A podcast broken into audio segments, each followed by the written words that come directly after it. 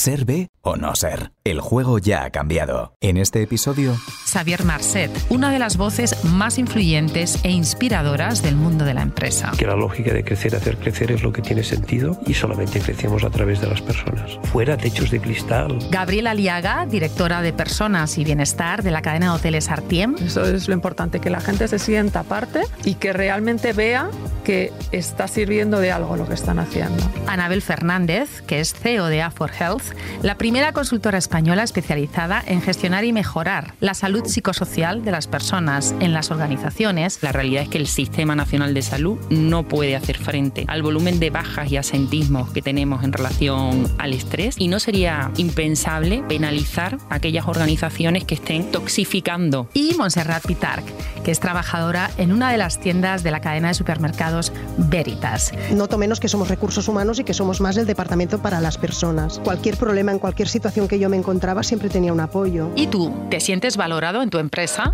Me siento valorado desde un punto de vista personal, no me siento valorado desde el punto de vista económico. Para la responsabilidad y el nivel de carga laboral, el ingreso no es, no, no es representativo. Más que valorada en diferencia, ni bien ni mal. No hay una atención por el trabajador más allá de controlar las horas que trabaja. Seguir formándome dentro de mi campo e intentar conseguir un trabajo decente dentro de él. Mis expectativas eran encontrar un lugar que me diese estabilidad y eso se ha ido cumpliendo durante la pandemia y después de la pandemia, afortunadamente.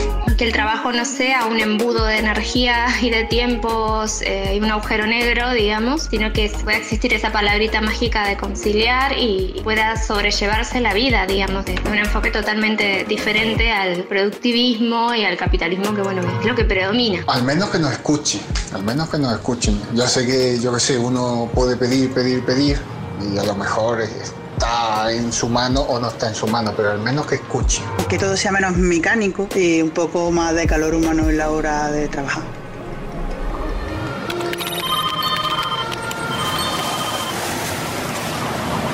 En marzo del 2020, el mundo dio un giro inesperado. La pandemia obligó a las empresas a reformular de forma urgente la manera de hacer las cosas, adaptarse a una nueva realidad. En un tiempo récord tuvimos que aprender a trabajar a distancia. Tuvimos también tiempo para pararnos a pensar. Y caló un mensaje. No todo vale. Nos replanteamos el para qué y el cómo de lo que hacemos. El bienestar y la felicidad en el trabajo se convirtió en una prioridad. Y por eso muchos decidieron dar un paso al frente y cambiar de rumbo. En tan solo un mes, más de 4 millones de personas dejaron sus trabajos de forma voluntaria en Estados Unidos, lo que se conoce como la gran evasión. Más allá de la pandemia, hoy en día ya no tiene cabida una organización que ignore las necesidades de las personas que forman parte de ella. Poner a las personas en el centro es sinónimo de retener el talento y lo contrario es sinónimo de alta rotación. Se trata, en definitiva, de rehumanizar las empresas. Soy Cristina Rodríguez y esto es Ser B No Ser. Bienvenidos.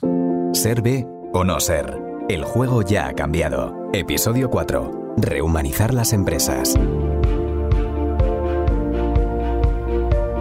La pandemia ha sido el punto de inflexión para mostrar una realidad que muchos percibían, pero pocos se atrevían a plantear. Buscar estrategias que impulsen el bienestar de los trabajadores, su desarrollo profesional, el orgullo de pertenencia, la conciliación, la diversidad, la igualdad de oportunidades, la flexibilidad laboral. Porque liderar es servir, no servirse es crecer haciendo crecer a los demás. El autor de esta frase es Xavier Marcet, una de las voces más influyentes e inspiradoras del mundo de la empresa. Ha trabajado en más de 20 países ayudando a todo tipo de organizaciones a adaptarse a los cambios y a generar propuestas con sentido. Y hoy tenemos el privilegio de que nos acompañe en Ser B o No Ser. Bienvenido, Xavier. El privilegio es mío, muchas gracias. Cuando entramos en la web que lleva tu nombre o leemos tus libros, vemos que por encima de todo hablas de humanizar el management y muestras de hecho la imagen del Renacimiento italiano, cuya corriente ideológica fue precisamente el humanismo. Xavier, ¿le falta humanidad a nuestras empresas? Le falta recordarnos cada día que lo único que tiene sentido es uh, poner las personas en el centro, dar resultados, si no las empresas no subsisten, y en esta situación en que vivimos de una cierta sobredosis de tecnología, que está muy bien, en la nueva ecuación tecnología-personas, lo único que tiene sentido es decantarlo hacia las personas, lo único. Algo que parece como de sentido común, ¿por qué no es tan habitual eh, que ocurra a la hora de liderar una empresa? Mira, el otro día hablando con un amigo que es un experto en inteligencia artificial, le decía, tengo la sensación de que a medida que sube todo esto de la inteligencia artificial, que nos irá muy bien, por cierto, baja el sentido común. No, hombre, no. La gracia está en que seamos capaces de mantener el sentido común gracias a la inteligencia artificial. No, al final hay una cosa que yo quiero repetir siempre. Las máquinas funcionan, no trabajan. Los únicos que trabajamos somos las personas. Lo que tiene sentido es crear empresas, cualquier organización, que sean comunidades de gente alrededor de un propósito, que tienen que hacer dos cosas. Una, en el caso de la empresa, ganar dinero si no cierran, crear valor corporativo y la segunda, crear valor social a la vez. Esto es lo que tiene gracia y al final es bastante de sentido común, nada más. Te he oído decir en alguna ocasión, Javier, que realmente la estrategia de una empresa son las personas, ¿no? Claro, tú imagínate que nosotros hacemos el mejor plan del mundo, un plan que lo tiene todo previsto, todos los números, escenarios magníficos. Lo pones en manos de un mediocre y no llega a la esquina. En cambio, otro plan que a lo mejor no tiene tanta, tanta, tanta consistencia, lo pones en manos de alguien que tenga mucha capacidad para interactuar con la realidad, para ser capaz de definir oportunidades emergentes y hace avanzar la organización. Al final, no solo para la estrategia, para la estrategia, para la innovación, la clave son las personas. Ahora estamos pensando mucho en las tecnologías que vamos introduciendo en las empresas. Harán grandes cambios y en positivo. No, no, no estoy contra la tecnología, todo lo contrario. Pero sí que es cierto que hay un elemento que parece sensato, ¿no? Y es que cuando todos tengan la misma tecnología, otra vez quien hará la diferencia son las personas. ¿Y cómo se hace? ¿Cómo se humaniza la empresa? De una forma natural, pensando en que mm, trabajar quiere decir tres cosas. Uno, oye, desarrollar la función que tengamos, cada uno la nuestra. Dos, adaptarnos en un mundo de cambios más o menos acelerados. Y tres, trabajar con otros. Nuestra tarea no es sumar, nuestra tarea es multiplicar y tú solo multiplicas con otro. Nosotros necesitamos organizaciones que se vean a sí mismas más como un ecosistema equilibrado, un ecosistema equilibrado, que un ecosistema desequilibrado. Hablas mucho de humildad y de respeto, ¿no? Como dos atributos fundamentales de un líder, de un alto directivo. ¿Por qué crees que son tan importantes? Lo que realmente necesitamos son líderes con altura de miras, gente que mire, digamos, que nos haga mirar más allá, que realmente proponga proyectos ambiciosos para un país, para una empresa, para una ciudad, pero a la vez gente que sepa mantener una cierta humildad. Altura de miras sin mal de altura. Y mantener la humildad quiere decir que consideras que todavía puedes aprender de, los que tienes alrededor, sean jóvenes, sean mayores, tengan o tengan tanta experiencia. He conocido mucha gente así, mucha, que saben que en el momento en que te vence la arrogancia, empiezas a descender escalones. Esta es la lógica para mí más importante. Y en cuanto al respeto, es que el respeto es la base de todo. Cuando tú vas a una empresa y ves que la gente se respetan entre ellos, piensas, mira, si se respetan entre ellos, seguramente respetarán a sus clientes y seguramente respetarán a sus proveedores. Entonces, para mí es, esta lógica es una lógica natural, la de el respeto y, básicamente mantener una cierta humildad. Digamos. Las organizaciones no podemos ser parques temáticos de, de expertos. No, tenemos que ser otra cosa. Tenemos que ser gente que combine mejor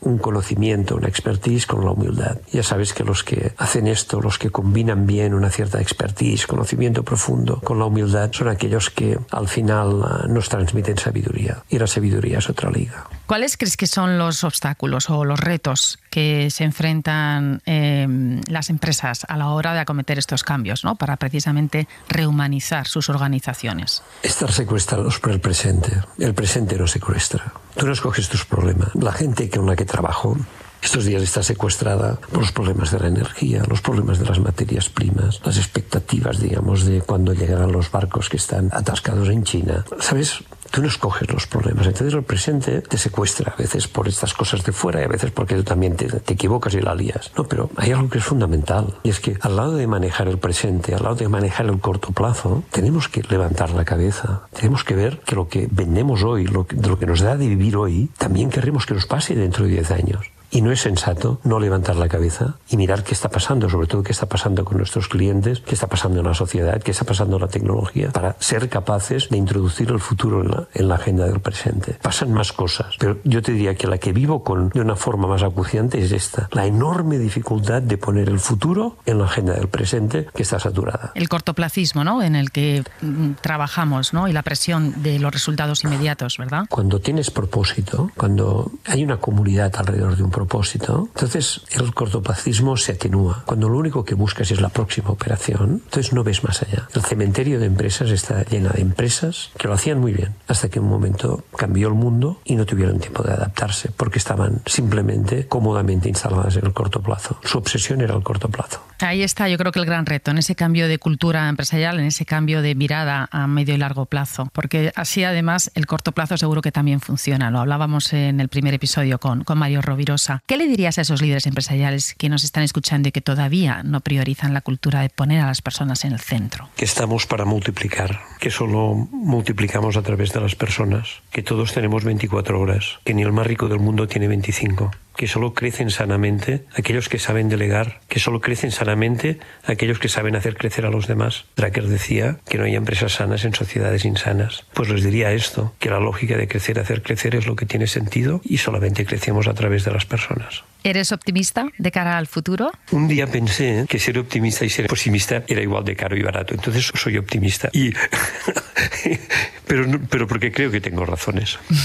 Yo trabajo todo día en las empresas y tengo que decirte que, bueno, a veces me encuentro cinismo al estilo buen patrón, pero te aseguro que encuentro, encuentro muchas empresas con alma y más que tendría que haber. También encuentro negocios y cosas que no me gustan, pero encuentro muchas empresas con alma y más que tendría que haber. Pues qué mejor manera de acabar, Xavier, que con ese deseo, ¿no? De que todas las empresas tengan alma, pues ese papel de las personas eh, sea el, el, prioritario, ¿no? A cuidar y a, y a, potenciar. Muchísimas gracias, Xavier. Es una maravilla escucharte, porque yo creo sinceramente que escucharte nos ayuda a ser mejores y te agradecemos muchísimo que hayas estado con nosotros en Ser o No Ser, por todo lo que nos inspiras y, y espero que tengamos ocasión de volver a coincidir muy pronto. Muchísimas gracias. Gracias a vosotros por el trabajo que hacéis. Muchísimas gracias. Este cambio de mentalidad es poliédrico, es decir, tiene varios lados y lo tienen que asimilar las empresas y sus integrantes. El primer cambio lo estamos viendo ya en la forma de llamar al departamento que vela por los intereses de los trabajadores. Cada vez se habla menos de recursos humanos y más de talento o de personas. Y para hablar de personas y de empresas, hoy tenemos en la mesa redonda a tres mujeres que viven muy de cerca lo que significa poner las personas en el centro. Ellas son Gabriela Liaga, directora de Personas y Bienestar de la cadena de hoteles Artiem, con más de 200 trabajadores, Anabel Fernández, que es CEO de A4 Health, la primera consultora española especializada en gestionar y mejorar la salud psicosocial de las personas en las organizaciones, y Montserrat Pitarc, que es trabajadora en una de las tiendas de la cadena de supermercados Veritas. Bienvenidas a las tres. Hola, Hola. encantada. Encantada. Me hace mucha ilusión compartir esta conversación con vosotras. Las tres formáis parte además de la comunidad de empresas Bicorp que pone especial foco en el cuidado y el bienestar de los trabajadores. Gabriela, en Artiem tenéis un concepto que es Fresh People y que me gustaría que nos explicaras en qué consiste. Bueno, pues la Fresh People somos todos los que componemos Artiem. En un momento dado decidimos que queríamos diferenciarnos de alguna forma tanto dentro como fuera de la empresa. ¿Y qué es, qué es, la Fresh People? Pues son personas comprometidas, responsables, motivadas, que les gusta, nos gusta lo que hacemos. Vivimos para ser diferentes y cumplir nuestro propósito. Y el propósito de RTM es hacer felices a las personas. Qué buen propósito. Anabel, eh, Tú tienes formación en administración de empresas y como gestora pronto detectas algo a lo que has dedicado mucho tiempo, que son los riesgos psicosociales en el trabajo. ¿Cuáles son esos riesgos? Pues los riesgos psicosociales en el trabajo, si nos circunscribimos al ámbito normativo, se circunscriben pues a todas las situaciones de violencia laboral, de estrés laboral o fatiga. En resumen, podrían ser pues todas las condiciones a nivel organizativo que tienen la potencialidad de afectar de algún modo al, al trabajador. Esos riesgos psicosociales siempre han estado presentes. Fíjate que, que, hoy quizás más que nunca, ¿no? En los medios de comunicación se está hablando de los problemas de salud mental. Si bien en España existe ya una normativa que desde el año 95 insta a todas las organizaciones, con independencia de su, de su tamaño, a cuidar todos los aspectos que tienen que ver con, con la salud psicosocial, la salud psicológica del, del trabajador. Montserrat, tú trabajas en, en Supermercados Veritas, eh, una empresa Sí. que, que pertenece a la comunidad B Corp, Sí. y me gustaría que nos contaras desde tu perspectiva cómo es trabajar en una empresa que pone eh, las personas en el centro. Pues mira, yo llevo siete años trabajando en Veritas y ya sabéis que Veritas es una cadena de supermercados totalmente de comida ecológica. Por tanto, creo que todo lo que nosotros vendemos es sano, es saludable. ¿Cómo ponemos a las personas en el centro? Yo, como trabajadora, veo que para ellos lo importante no solamente es el trabajador, el cliente, el proveedor, sino que aparte de estas personas que trabajamos, que evidentemente los supermercados funcionan gracias a todos nosotros, aparte también intentamos cuidar de las personas más vulnerables, como puede ser a través de ONGs o de asociaciones de barrio. Y en el súper muchas veces se habla de todo esto. Y para nosotros yo creo que es importante, creo yo, ¿no? Si yo voy bien a trabajar, lo que esté a mi alrededor también estará bien, ¿no? Si tuvieras que decir eh, una frase, ¿qué es lo que más valoras de tu empresa? ¿Cuál sería? La parte humana. Al menos yo creo que la parte humana es la que hace que mueva todo lo demás. Si nosotros no aportamos nuestro granito de arena en el día a día, aunque sea en el reciclaje, en poder limpiar las playas, que todo esto lo hacemos también en Veritas, no creo que, que lo demás funcionara. Cuando empezábamos el, el episodio hablábamos de que en Estados Unidos a raíz de la pandemia pues se Sí. había producido lo que se ha llamado la gran evasión, que son millones de personas que han decidido dejar su trabajo de forma voluntaria. En España los expertos dicen que más que la gran evasión existe la gran desmotivación, es decir, que el trabajador no llega a dejar su trabajo pero pero se quema, ¿no? ¿Estáis de acuerdo, Gabriela, Anabel y Montserrat? Sí, totalmente. Lo más importante es que hagas lo que te gusta y además que compartas la filosofía y la forma de vida de la empresa. Eh, lo ha explicado Montserrat y efectivamente no se trata solo mm, del medio ambiente, sino es ser sostenible con las tres patas, ¿no? Planet, People and Profit. Al final, la gente que realmente cree en ello y que está dentro de la empresa y puede compartir y sentir que se hace por ello y ellos pueden hacer, es lo que realmente te motiva, te atrae y te da ideas y ves que puedes aportar mucho más en la empresa. Que un simple, por ejemplo, nosotros, no que un simple servicio. No venimos a poner un café ni venimos a hacer una cama, venimos a mucho más. ¿no? Eso es lo importante, que la gente se sienta parte y que realmente vea que está sirviendo de algo lo que están haciendo. ¿Qué es lo que más quema a la gente en el trabajo? Sin duda unos malos managers. Esto es una tónica común, ¿no? Y, y en ese sentido queda mucho por hacer para que los estilos de liderazgo ¿no? evolucionen pues hacia personalidades con un, ma un mayor factor humano y, y, más centradas en cuidar a las personas. Aunque si bien es cierto que eso también requiere de tiempo y de recursos, ¿no? Eh, lo comentábamos antes, se tiende mucho más a hacer una gestión de personas más individualizada, atendiendo pues a las características, circunstancias y necesidades personales de, de cada uno. ¿no? Efectivamente, nos comentaba antes Montserrat que la gente pone estos temas sobre la mesa y decías, Montserrat, que allí en el supermercado, de hecho, entre los que compartís eh, vuestra actividad profesional, eh, se habla de estas cosas. ¿Qué es lo que se comenta? ¿Cuáles son las demandas? ¿no? ¿Cuáles son las inquietudes que ponéis sobre la mesa a la hora de, buscar un trabajo, de sentirse a gusto y contento? Yo creo que para trabajar, no solamente en Veritas, sino en cualquier trabajo, la motivación es lo principal. Cuando el trabajador entra, yo por ejemplo, hace siete años cuando entré en Veritas, no sabía, no venía del mundo ecológico, yo venía de, de trabajar en trabajos médicos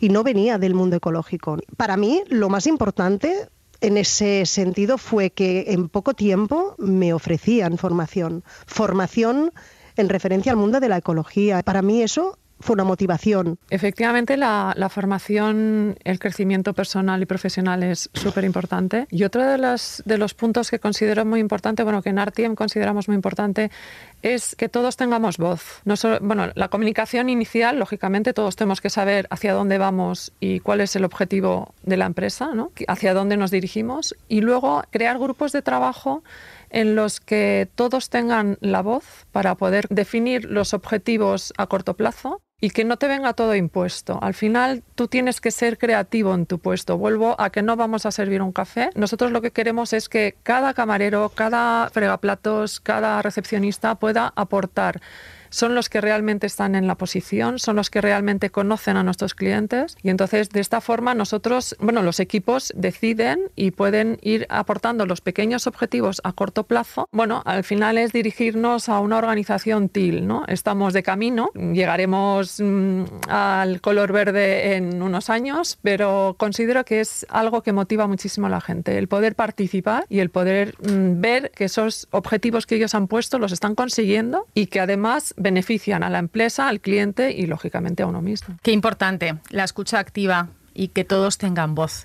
Es quizá ese uno de los motivos, eh, Anabel, que lleva al estrés laboral, el poder, el querer participar y no ser escuchado? Puede ser uno de ellos, ¿eh? junto con la sobrecarga en las tareas, que las personas no tengan claro cuál es su cometido, ¿no? que se produzcan situaciones de conflicto de rol donde no sé si esta tarea nueva, ¿no? que eso ahora es muy habitual, debo desempeñarla yo, si por el contrario debe hacerse cargo otro compañero, que la jornada de trabajo tenga cierto orden, que se respeten las pausas ¿no? y descansos, que las personas puedan desconectar, sobre todo ahora ¿no? que se utiliza tanto la tecnología todos estos son factores de riesgo psicosocial que si no se gestionan adecuadamente pues tienen la potencialidad de afectar a la, a la salud psicológica del, del, colaborador. Y estamos hablando, Cristina, que no quiero perder la ocasión de, de, comentar esto aquí, de un problema de salud pública de primera magnitud. ¿no? ¿Cuáles creéis que son los principales obstáculos o dificultades para poner en práctica esa cultura de que las personas sean el centro de la empresa? Lo principal, en mi punto de vista, antes ha mencionado que era importante que el área de recursos humanos, yo nunca pronuncio esa palabra porque no me gusta, de personas y bienestar en mi caso, esté apoyada y defienda unos proyectos. Y lo principal es que el CEO esté mentalizado y tenga esas ganas y tenga esa filosofía. Si desde arriba, o sea, esto no es algo de abajo para arriba,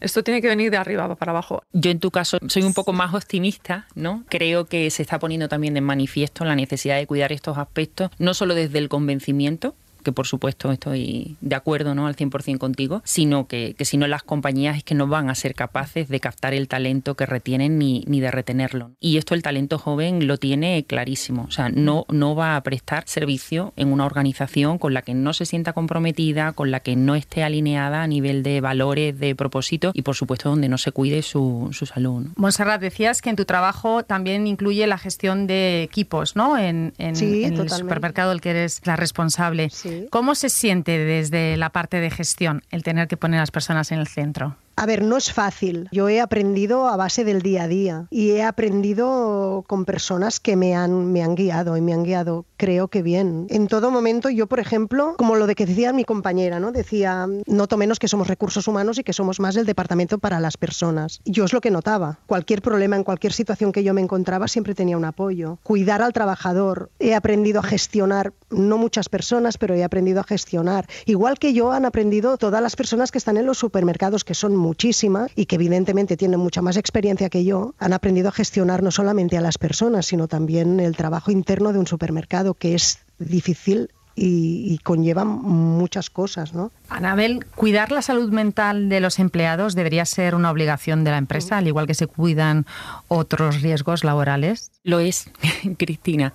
Eso era lo que quería apuntar un poco, un poco antes y, y bueno, me alegra que me, que me, hagas esta pregunta porque en un contexto como el actual, ¿no? donde la mayor parte de las organizaciones y sus comités de dirección están mirando hacia la Agenda 2030 y los objetivos de desarrollo sostenible, sería impensable que dado que lo de DS3 específicamente habla de salud y bienestar, descuidásemos esta faceta ¿no? de la salud tan, tan importante. ¿no? Sobre todo habida cuenta de que las personas adultas y trabajadoras pasamos muchísimas horas en la empresa. La realidad es que el Sistema Nacional de Salud no puede hacer frente al volumen de bajas y asentismos que tenemos en relación al estrés y no sería impensable que en el corto o medio plazo se impusieran pues criterios e índices de cotización adicional como ya lo vienen haciendo algunos países para penalizar a aquellas organizaciones que estén toxificando más, ¿no? Y que la falta de cuidado del trabajador esté devolviendo a los sistemas públicos de salud un mayor número de trabajadores enfermos. ¿no? Ahí queda eso. ¿eh? Bueno, pues para terminar me gustaría hacer el ejercicio de, de mirar hacia el futuro y, y, que, bueno, si tuvierais que poneros 10 años vista, ¿no? ¿Hacia dónde nos dirigimos ¿no? en un futuro a medio plazo? ¿Cuál es vuestra visión? Sin duda hacia empresas autogestionadas, empresas en las que grupos de trabajo puedan ir eh, gestionando sus departamentos, sus áreas, planteando sus objetivos, planteando sus áreas de mejora y, haciendo el seguimiento de esos objetivos. Vamos a asistir a la historia clínica psicológica eh, de los trabajadores, de la población ocupada, con trazabilidad de cómo han ido evolucionando sus estados de salud psicológica según los sectores de actividad y las empresas en las que han estado trabajando. Yo veo todo eso y desde Aforgel estamos impulsando que sea más, más real ¿no? ese escenario. Prevenir mejor que curar. Sin duda. Pues yo creo que mejorará ahí muchísimo en la gestión interna, al menos en, la parte de los supermercados. ¿Qué me refiero? Pues a los, a los stocks, a los pedidos, a los inventarios. Yo pongo, por ejemplo, antes, hace unos años atrás, por ejemplo, yo lo tenía que hacer todo con una memor. Y ahora, hoy en día, ya lo estamos haciendo todo a través de un programa en la tablet en el cual ya te informa de que ese producto mm, pues ha estado vendido durante un mes tantas veces, eh, la rotación que tiene, las veces que ha sido mermado. Imagínate si ahora ya tenemos esto, esta facilidad, pues yo creo que en un futuro mejoraremos en horarios, mejoraremos en salud o podremos estar otro tiempo más largo para otros trabajos dentro de la empresa. Muchísimas gracias a las tres por acompañarnos en este episodio y ha sido un placer compartir esta conversación con vosotras. Muchísimas gracias. Gracias. Gracias. ¿Y qué puedes hacer tú para rehumanizar tu empresa? Como empresario, pues lo principal, escucha a tus empleados, a la gente que trabaja contigo, empatiza, conoce sus necesidades y fomenta un ambiente seguro en el que el equipo se sienta reconocido, en el que pueda crecer, celebra los éxitos y sobre todo disfruta y haz disfrutar del camino. Como trabajador, sé comprensivo con los que te rodean. Haz equipo, promueve iniciativas para que la empresa en la que trabajas sea un lugar más respetuoso y colaborativo participa en el entorno de tu comunidad, alza tu voz y, por supuesto, disfruta. Nos vamos y cerramos como siempre con una cita que nos invita a reflexionar. En este caso del fundador de la marca de coches Henry Ford, que dijo, Llegar juntos es el principio, mantenerse juntos es el progreso, trabajar juntos es el éxito. Volvemos en el siguiente episodio. Muchísimas gracias por estar al otro lado. Soy Cristina Rodríguez y esto es Ser B o no ser. Ser B o no ser. El juego ya ha cambiado. Un podcast de Pilab producido por Podium Studios. Guión, Elia Fernández y Cristina Rodríguez. Producción, Laura Escarza. Montaje y realización sonora, Íñigo Sastre. Ayudante de realización, Mel Pescuezo. Producción ejecutiva, Elia Fernández. Voz off de Íñigo Sastre. Bilab es la organización sin ánimo de lucro que está transformando la economía para beneficiar a todas las personas y el planeta. Toda la información, el manifiesto y las empresas adheridas en bicorpspain.es.